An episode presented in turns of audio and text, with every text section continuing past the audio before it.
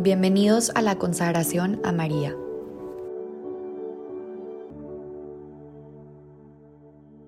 En el nombre del Padre, del Hijo y del Espíritu Santo. Amén. Día 7. El nacimiento de Jesús. Virtud del día. Amor maternal. Llegó el momento más esperado de la manera más inesperada. El Hijo de Dios, el Rey de Reyes, aquel de quien habían miles de profecías que salvaría a su pueblo, ha nacido. ¿Se imaginó el pueblo de Israel que su Salvador llegaría de esta manera? Un bebé pequeño y frágil, nacido entre animales y recostado en un pesebre. Desde este momento Jesús, con su nacimiento, comenzó a predicarnos, porque no solo de palabras uno aprende, sino sobre todo del ejemplo del otro. María, ¿Cómo viviste los momentos anteriores al nacimiento de Jesús? Habían pasado ya nueve meses desde el anuncio del ángel, un tiempo de mucha preparación, de darle vueltas en el corazón a aquellas promesas que escuchó en ese día, y sobre todo, nueve meses de cargar a Jesús en su vientre, de ser un sagrario viviente, el arca de la alianza cargando una promesa, cargando al esperado Salvador del mundo. María tuvo este tiempo para hacer suyas las promesas del ángel, para que en los momentos inesperados, como fue el censo, pudiera agarrarse de aquellas palabras y perseverar. Gracias a su fe, pudo ir rumbo a Belén en paz, sabiendo que Dios actúa también en las circunstancias. Gracias a su paciencia y bondad, pudo ver con amor a aquellos que le cerraban las puertas de sus posadas. Y gracias a su confianza, pudo ver la mano de Dios y parte de su plan divino, el que Jesús fuera a nacer en un pobre establo. Sin duda los planes de Dios no son como los nuestros. María supo ver la voluntad de Dios incluso en las circunstancias más adversas.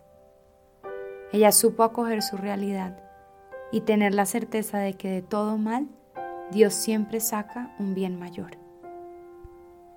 María, ¿cómo fue el nacimiento de Jesús? En el nacimiento de Jesús podemos ver un sinfín de contradicciones al pensamiento humano que nos hacen ver que Dios no piensa de la misma manera que nosotros. Jesús siendo rico, se hizo pobre para enriquecernos. Siendo grande y poderoso, se hizo pequeño y frágil para enseñarnos que el verdadero poder está en el abandono en Dios. Dios siendo creador se hizo criatura y siendo independiente se quiso hacer dependiente y necesitado de una madre y un padre. María vivió el nacimiento de Jesús acogiendo su presente sin desear que fuera distinto, disfrutando el tener al Salvador en sus brazos, alimentándolo y dándole todo su amor.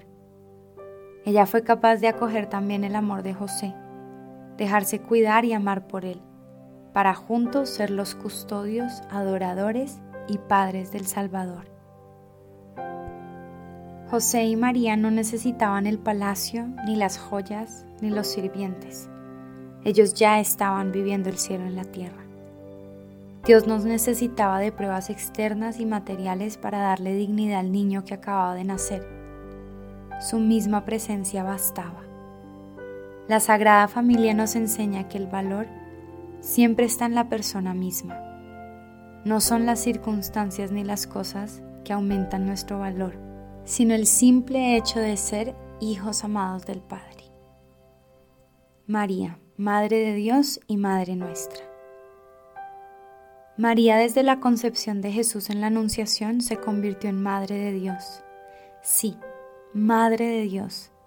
Es una locura que incluso Dios vio el valor tan importante de la mujer que quiso tener una como madre.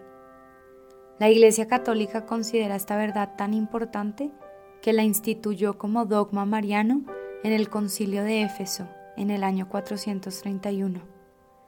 Eso significa que esta verdad es absoluta, no hay manera de dudarla ni cuestionarla. María es Madre de Dios. Lo más increíble es que María quiere ser nuestra Madre también. Ella nos acoge como sus hijos y nos cuida con un amor maternal. María nos quiere tomar en sus brazos y custodiar nuestro corazón.